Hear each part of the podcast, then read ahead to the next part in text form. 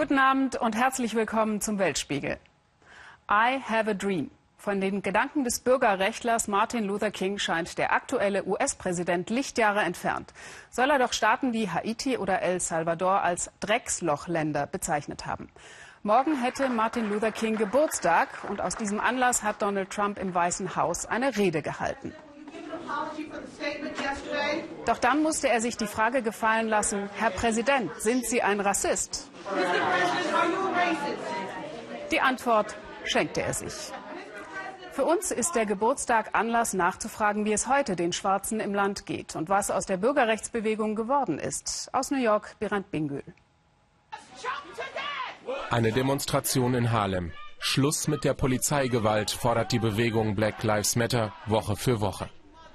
Seit drei Jahren mit dabei ist Jason Woody. Er ist Fahrradkurier, war auf demselben College wie Martin Luther King. Gleich nach der Demo will er vor unserer Kamera reden, aber dazu wird es nicht kommen. Ich kriege keine Luft, rufen sie, die letzten Worte eines schwarzen Polizeiopfers. Zwei Minuten später Blaulicht und Konfrontation. Jason Woody, mit dem wir sprechen wollen, beschimpft Polizisten. Die Szene scheint sich schon aufzulösen, da greifen die Beamten plötzlich zu.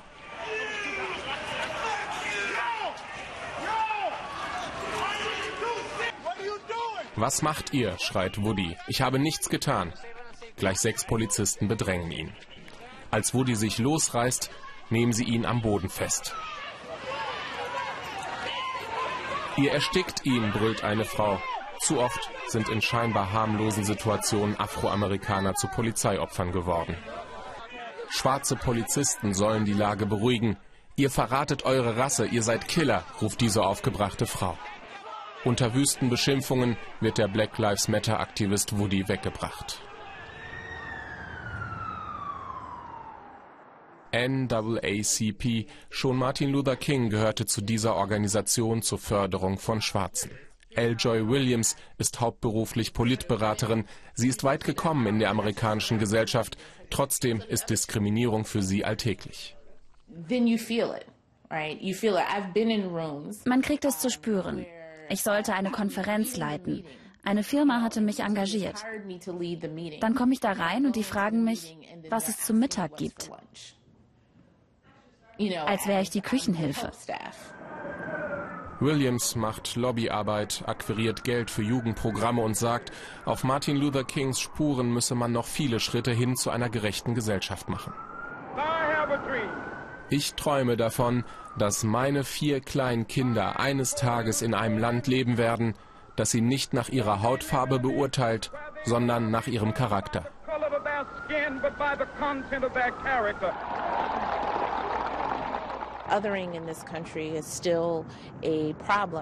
Ausgrenzung ist immer noch ein Problem in diesem Land.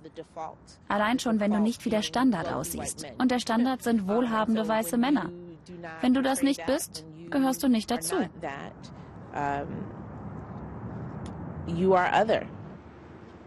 Nach einer Nacht in Polizeigewahrsam ist Fahrradkurier Woody wieder auf freiem Fuß.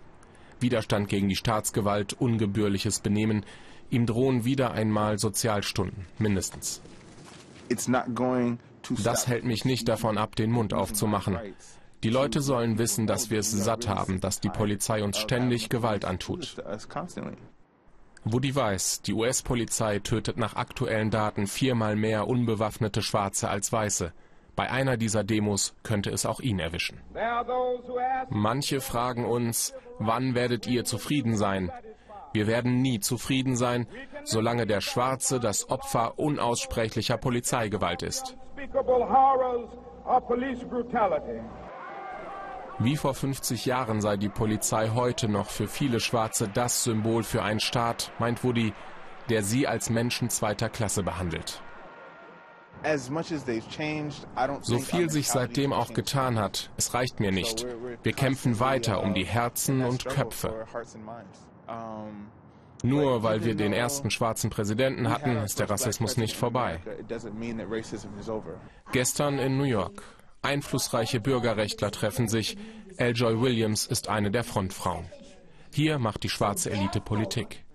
Präsident Trump sorgt für Gesprächsstoff. Er soll afrikanische Staaten Dreckslöcher genannt haben. Für Williams Motivation pur. Einen engstirnigen Rassisten im Weißen Haus zu haben, zeigt uns, was Sache ist. Wir können klar sagen, schaut, der Rassismus existiert immer noch. Das ist der Grund, warum wir unseren Kampf fortsetzen. Selbst in der weltoffensten Stadt Amerikas tragen Menschen wie L. Joy Williams und Jason Woody diesen Kampf aus. 50 Jahre nach der Ermordung Kings. Ich muss gestehen, dass der Traum, den ich hatte, sich in vielerlei Hinsicht in einen Albtraum verwandelt hat. Der Traum und der Albtraum von Martin Luther King, sie leben beide weiter in New York und in ganz Amerika. Aus Jordanien, einem zum Glück eher ruhigen Land im Nahen Osten, haben wir lange nichts gehört, bis vor kurzem die Bundeswehr dort Quartier bezogen hat für ihre Anti-IS-Mission. Jordanien sei ein Stabilitätsanker in der Region, sagte Verteidigungsministerin von der Leyen heute bei ihrem Besuch in Amman. Was die Ministerin vermutlich nicht zu sehen bekam, Klempnerinnen, ausgebildet im Rahmen eines deutschen Entwicklungshilfeprojekts. Ja, Sie haben richtig gehört. Muslimische Frauen mit Kopftuch und Rohrzange. Daniel Hechler macht einen Baustellenbesuch. Mit Hijab bohren, dübeln, hämmern, schleppen. Aisha weiß, dass dieser Anblick manch einen verwundern mag und zieht ihr Ding trotzdem durch, auch wenn es mal staubt und stinkt. Ich habe mich irgendwie daran gewöhnt. Ich fühle mich sogar richtig gut dabei. Mich schreckt das nicht mehr. Klempnerinnen auf einer Baustelle in Amman. Hier entstehen Luxuswohnungen und, ganz nebenbei, ein neues Frauenbild in der arabischen Welt. Die vier unerschrockenen Ladies schrauben Solaranlagen zusammen, säubern Wasserkanister, sägen Abluftrohre auf Maß. Gläubige Muslimas in einer klassischen Männerdomäne, gelegentlich noch ein wenig ungelenk, aber mit viel Werf.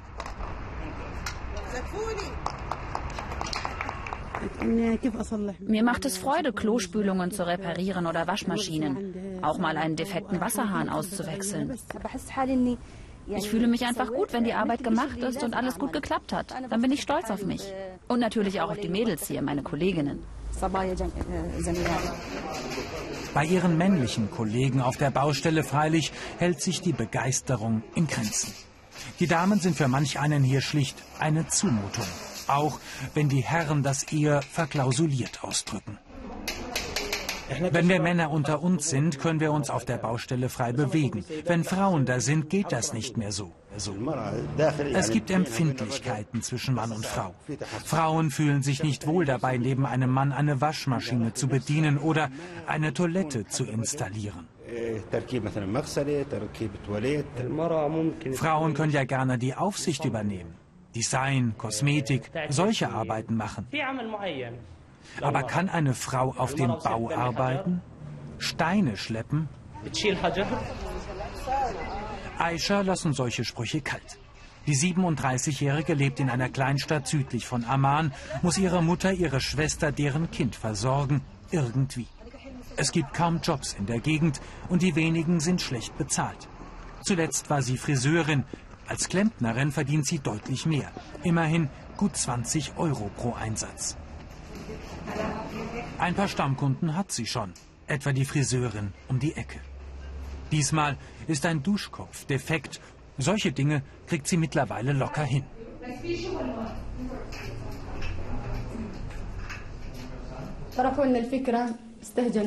Am Anfang fand ich die Idee schon komisch. Es ist Männerarbeit. Aber ich habe mir gesagt, ich versuche es einfach mal. Eine Art Zeitvertreib. Ich dachte, es wird eine Ausbildung wie jede andere. Aber dann hat es richtig Spaß gemacht. Und es hat sich gelohnt. Für die Salonbesitzerin sind Klempnerinnen ein Segen. Aus einem einfachen Grund, der mit Feminismus freilich wenig zu tun hat. Meine Kundinnen sind alle Frauen, die draußen Kopftuch tragen. Ein Mann darf hier nicht rein. Mir ist es deshalb lieber, wenn sie bei mir arbeitet. Und außerdem ist sie auch sehr ehrgeizig.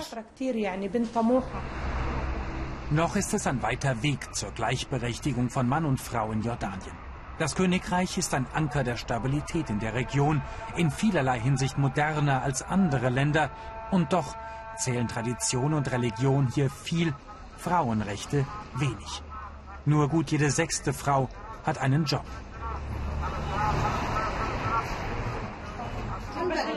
Zeit, umzudenken. Die stille Revolution nimmt in dieser Berufsschule auf dem Land ihren Lauf. Patente Frauen lernen, einen Wasserhahn zu montieren und vieles mehr in Theorie und Praxis. Nach zwei Monaten winkt ein Zertifikat als Klempnerin. Die Absolventinnen sind gefragt in einem Land, in dem Wasser ein knappes Gut ist, viele Rohre und Leitungen undicht. Die Deutsche Gesellschaft für internationale Zusammenarbeit unterstützt die Ausbildung. In der Vergangenheit haben Frauen nur als Krankenschwestern oder Lehrerinnen gearbeitet. Heute sind sie in allen Bereichen beschäftigt. Niemand hätte es früher für möglich gehalten, dass es in Jordanien Klempnerinnen gibt. Aber jetzt behaupten sie sich in großer Zahl in unserer Gesellschaft. Knapp 170 Frauen haben das begehrte Zertifikat schon in der Hand. Nach einer Ausbildung, die sie verändert hat. Heute sind sie selbstbewusste Frauen mit Stehvermögen und einem Job. Nichts auf der Welt ist nur für Männer gemacht. Wenn ich mir irgendetwas wie diese Ausbildung in den Kopf setze, dann schaffe ich das auch. Das hat mein Leben verändert. Ich weiß jetzt, dass ich so etwas kann. Einen Wasserhahn oder einen Mixer aufmachen. Bei mir, bei der Familie, bei meiner Schwester, bei Nachbarn. Ich bin tatsächlich jemand anderes geworden. Feierabend für Aisha und ihre Kolleginnen nach einem harten Tag auf dem Bau. Auch heute haben sie mit ihrer Arbeit einmal mehr Klischees aufgebrochen, Rollenbilder auf den Kopf gestellt, die arabische Welt für Frauen ein bisschen offener gemacht. Klar, das sind vielleicht kleine Projekte, die wir hier zeigen. Es geht um ein paar hundert Frauen. Aber Beispiele können Schule machen. Und vielleicht müssen auch wir hier im Westen unser Bild der muslimischen Frau überdenken. In der Islamischen Republik Pakistan macht gerade eine Comic-Heldin Furore, die unseren Klischees so gar nicht entspricht. Bloody Nasrin. Sie raucht, flucht und lässt sich nichts gefallen. Unser Korrespondent Markus Spieker wollte sie näher kennenlernen. Karachi, Stadt des Verbrechens. Nasrin ist ein Opfer, wird missbraucht, verschleppt, verkauft, aber sie überlebt, lernt kämpfen und kehrt zurück. Als blutige Nasrin macht sie die bösen Männer fertig. Die Geschichte natürlich Fantasie. Auch in Karachi lebt der Mann, der sie sich ausgedacht hat. In seinem Viertel ist es ruhig, aber Shahan Saidi kennt die Millionenstadt von ihrer dunklen Seite. Um mich herum sind Morde verübt worden von üblen Banden. Ich wollte mir einen Helden ausdenken, der dagegen kämpft und dachte, warum nicht eine Frau? Ungewöhnlich für pakistanische Verhältnisse ist erstmal ihr Aussehen, außerdem, dass sie raucht und dass sie flucht. Trinkt sie auch Alkohol? Kann sein. Also ja, ich denke schon. Deutlicher will er nicht werden. In Pakistan ist Alkohol verboten. Kein Wunder, dass der Comic im Internet heftige Reaktionen hervorruft. Ich habe viele Rückmeldungen bekommen, dass ich ihr züchtigere Klamotten verpassen soll. Am besten eine Burka. Aber wieso? Noch größer als die Zahl der Kritiker ist die der Fans, die auf den Comic warten. Denn bisher gibt es ihn nur in Ausschnitten und im Internet. Im Frühjahr soll er als Buch erscheinen. Shahan glaubt an einen Erfolg. Am Anfang gab es vor allem Kritik, aber inzwischen ist das Feedback überwiegend positiv. Das sagt auch etwas über die pakistanische Gesellschaft aus. Es geht in die richtige Richtung. Mit seiner Kunst setzt er sich seit Jahren für einen Mentalitätswandel ein. Bekannt wurde er durch seine Mitarbeit an einer Zeichentrickfigur einer Vorläuferin von Bloody Nasrin, der Burka-Rächerin. Die ist eigentlich Lehrerin, zieht aber die Burka über, um inkognito Verbrecher zu jagen. Ein großer Erfolg im pakistanischen Fernsehen. Starke Frauen, ein Trend. Auch für Samia und Farah. Sie gehören zur Fangemeinde von Bloody Nasrin, sehen in ihr ein Rollenmodell für die moderne pakistanische Frau. Ich mag an ihr, dass sie gegen Kriminalität kämpft und eben, dass es zur Abwechslung kein Kerl ist, sondern eine Frau. Und eine sehr feminine.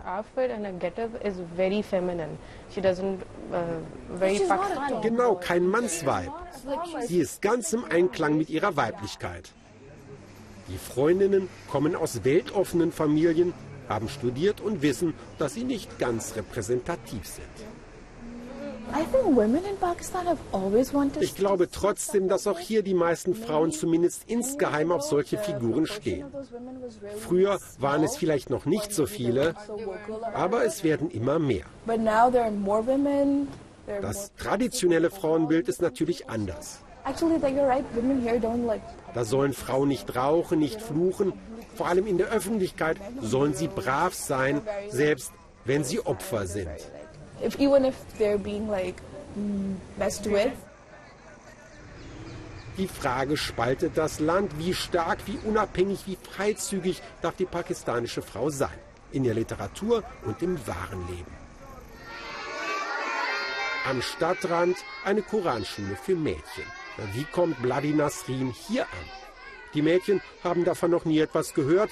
Vor die Kamera geht nur die Lehrerin, Sie sieht ihre Aufgabe darin, ihre Schülerinnen zu schützen vor der leicht bekleideten Comicfigur.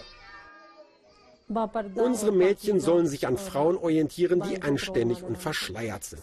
Wir brauchen keine Comic-Vorbilder. Unsere Vorbilder sind die Töchter des Propheten und die anderen Frauen seiner Familie, die haben gezeigt, dass auch kluge Frauen draußen Schleier tragen. Die starke Frau, so wird hier gelehrt, ist konservativ und natürlich friedfertig. Ganz anders das Frauenbild, das von den pakistanischen Taliban verbreitet wird, neuerdings auch ganz zeitgemäß mit einem Frauenmagazin. Die Botschaft an die fromme Frau, auf in den Dschihad, in den Kampf mit den Bösen, also allen, die den Islam nicht radikal verstehen. Das Blatt gibt es nur im Internet, es ist, genau wie die Taliban-Terrorgruppe, verboten. Selbst Konservative lehnen diese Propaganda ab. In dieser Moschee neben der Koranschule kennt man weder die Macher noch die Leserinnen. Der Dschihad sei, wenn überhaupt, Männersache, findet der Chefgeistliche, der weiter ausführt, dass alles Wichtige zum Thema Frausein ja im Koran stünde. Da brauche man keine Frauenjournale wie von den Taliban und erst recht keine Schmutzcomics wie Bloody Nasrin. Vor allem brauche man keine Zustände wie im Westen, wo Frauen sich wie Männer aufführten. Doch auch der Schleier sagt noch nichts darüber aus, was die denken, die ihn tragen, verrät Comicautor Shahan.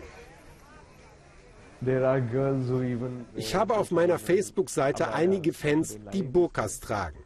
Und mit manchen habe ich mich schon unterhalten. Sie finden Bloody Nasrin toll. Und warum? Sie mögen auch böse Mädchen. Auch wenn er mit seinen Comics viele provoziert, bewegt sich Shahan ungestört in Karachi, etwa in seinem Lieblingscafé. Hier sitzt er abends und holt sich Inspiration. Allerdings ist er an Zensurvorschriften gebunden. Sex ist tabu, die Religion auch. Ich muss auf meine Familie Rücksicht nehmen. Ich habe eine Tochter. Die Gedanken sind zwar frei, aber bei dem, was ich veröffentliche, muss ich mich an gewisse Regeln halten. Schließlich hat er noch viel vor. Zurzeit verhandelt er mit Filmproduzenten. Ladi Nasrin soll auf die große Leinwand. Wenn etwas die Welt verändern kann, dann doch die Kunst. Sie kann auch Fanatiker verändern in Leute, die vielleicht immer noch etwas verrückt sind, aber auf eine verträgliche Art. Doch noch ist es in Pakistan ein weiter Weg, bis Frauen, die den Männern knallhart die Stirn bieten, die Regel sind und kein Kunstprodukt.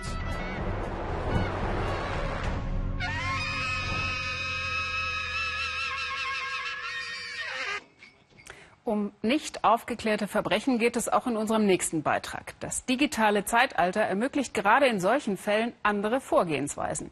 Beweisführung über Quellen aus dem Internet oder ganz neue Rechercheinstrumente. Menschenrechtsorganisationen, aber auch Gerichte nutzen sie vermehrt. Die digitalen Ermittler agieren weltweit, rekonstruieren zum Beispiel auch einen prominenten Fall in Mexiko. Christine Becker und Xenia Böttcher berichten. Iguala, Mexiko vor drei Jahren. Es ist eine Nacht des Schreckens. Bewaffnete greifen mehrere Busse mit Studenten an.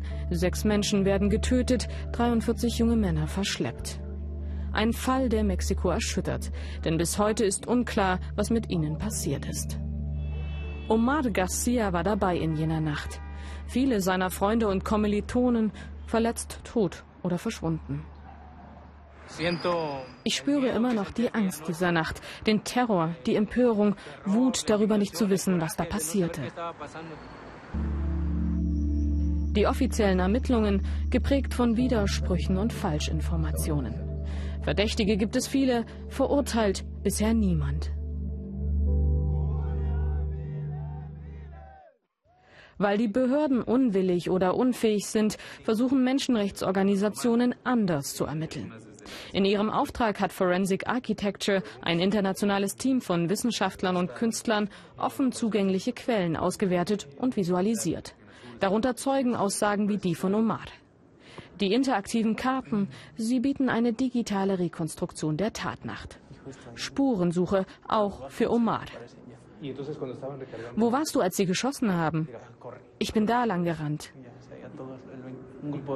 Der Fall ist unübersichtlich. Militär, Polizei, kriminelle Banden. Sie alle wahrscheinlich involviert.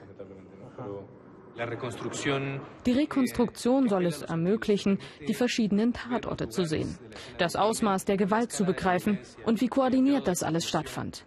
Das versteht man nicht leicht, wenn man nur eine Akte mit fünf oder 600 Seiten hat. Tatortbegehung in 3D. Die Rekonstruktion hilft zu verstehen, was wann passiert ist. Geodaten, Fotos, Videos als Basis. Das Projekt macht den komplexen Fall zugänglich in einer Ausstellung, aber auch im Netz. Menschenrechte und digitale Ermittlungen. Auch Amnesty International nutzt diese Möglichkeit immer häufiger. Seit einem Jahr schult die Organisation Studenten wie hier in England. Sie sollen dabei helfen, Videos und Fotos aus sozialen Netzwerken zu prüfen. Olivia Janelli ist von Anfang an dabei. Die digitalen Medien eine große Chance, findet sie. Dadurch können die Menschen vor Ort die Dinge wieder in ihre eigenen Hände nehmen. Sie können einfach ihr Handy anmachen, aufnehmen, was passiert und Beweise sammeln. Ziel ist es dann, solches Material zu verifizieren. Wo wurde es aufgenommen und wann? Die digitalen Detektive suchen nach allen möglichen Informationen. Wetterbedingungen, der Sonnenstand werden ausgewertet. Die Bilder aus dem Netz eine mögliche Quelle für die Wahrheit. Digitale Bilder können Beweise liefern. Wir können die Zuständigen zur Verantwortung ziehen mit einem YouTube-Video. Videos wie dieses zum Beispiel. Das soll einen mutmaßlichen libyschen Kriegsverbrecher zeigen. Auch auf Basis solcher Aufnahmen hat der Internationale Strafgerichtshof in Den Haag Haftbefehl gegen ihn erlassen. Das Gericht nutzt digitale Möglichkeiten, um zu ermitteln, auch aus der Ferne.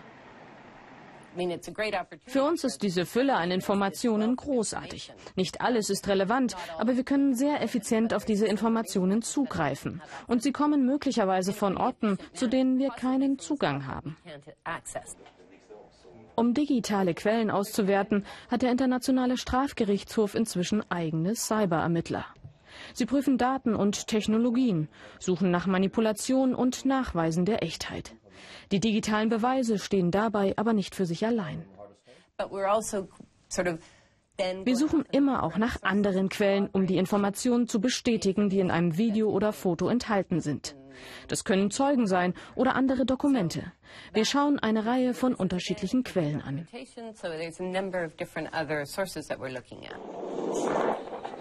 Digitale Technologien, um Kriegsverbrechen und Menschenrechtsverletzungen zu dokumentieren und zu verfolgen. Gerade da, wo staatliche Institutionen versagen. Im Fall der verschleppten mexikanischen Studenten hatte eine Behörde Filmmaterial von Überwachungskameras einfach vernichten lassen. Das Team von Forensic Architecture hat es digital nachgebaut, um sichtbar zu machen, was bei den offiziellen Ermittlungen ignoriert wurde. Unser Projekt kann die zentrale Frage, wo die Studenten sind, nicht beantworten. Aber es kann weitere Untersuchungen anstoßen. Darauf hofft auch Omar. Die Nacht von Iguala, sagt er, hat für ihn nie aufgehört. Selbst wenn es für uns irgendwann Gerechtigkeit geben sollte, bestimmt das alles weiterhin unser Leben. Diese schlimmen Taten haben uns gezeichnet. Wir kämpfen dafür, dass sich sowas nie wiederholt. Das digitale Projekt, auch ein Mahnmal, das vielleicht hilft, doch noch zur Wahrheit zu finden. Unsere Großbritannien-Korrespondentin Hanni Hüsch meldet sich jetzt noch mit einem Schnappschuss von der Insel zu Wort. Die Briten, bekanntermaßen ein ganz besonderes Volk, haben es jetzt auch noch geschafft, eine angeblich von ihnen erfundene Sportart noch mal ganz neu zu definieren. Fußball, die größte Sache der Welt. Wenn nicht hier, wo dann? Im Mutterland des Rasenspiels. Religion, Passion, Exportschlager. Gekickt wird in Palastgärten, Hinterhöfen, an Grenzzäunen. Der Kick macht wilde Politiker noch wilder. Prinzen zu Bürgern. 1863 erfunden in Englands Norden. Und jetzt fangen sie wieder an. Warum eigentlich erfinden Sie im Mutterland des Fußballs die Sache mit dem Runden, das ins Eckige muss, komplett neu? Ganz einfach weil Lust und Leidenschaft nie aufhören. Es knirscht und kneift, wenn die Herren von den Rochdale Strollers und Vintage Celtic die Knochen in Schwung bringen. Forever Young im Fußball Valhalla. 68, 65, 64, 71, 72 on Wednesday. 64. 72. Wo sonst als hier im Norden haben sie jüngst Walking Football erfunden.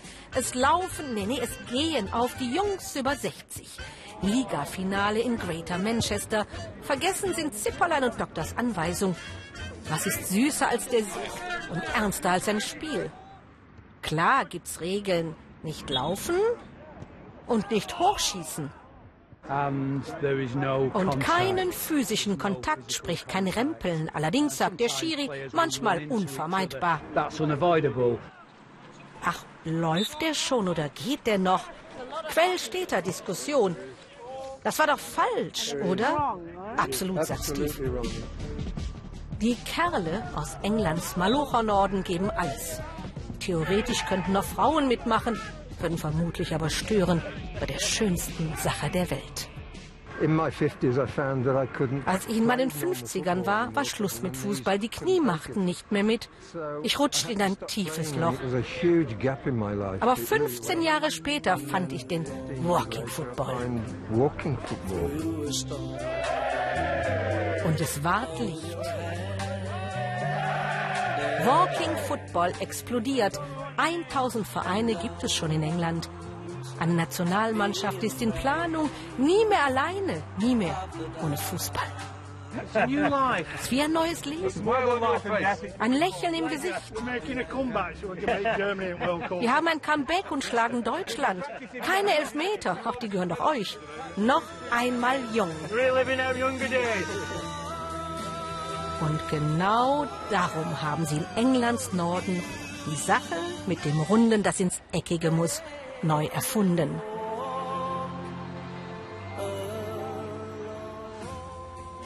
Das war der Weltspiegel, dem Sie wie immer auch auf Facebook oder Twitter folgen können.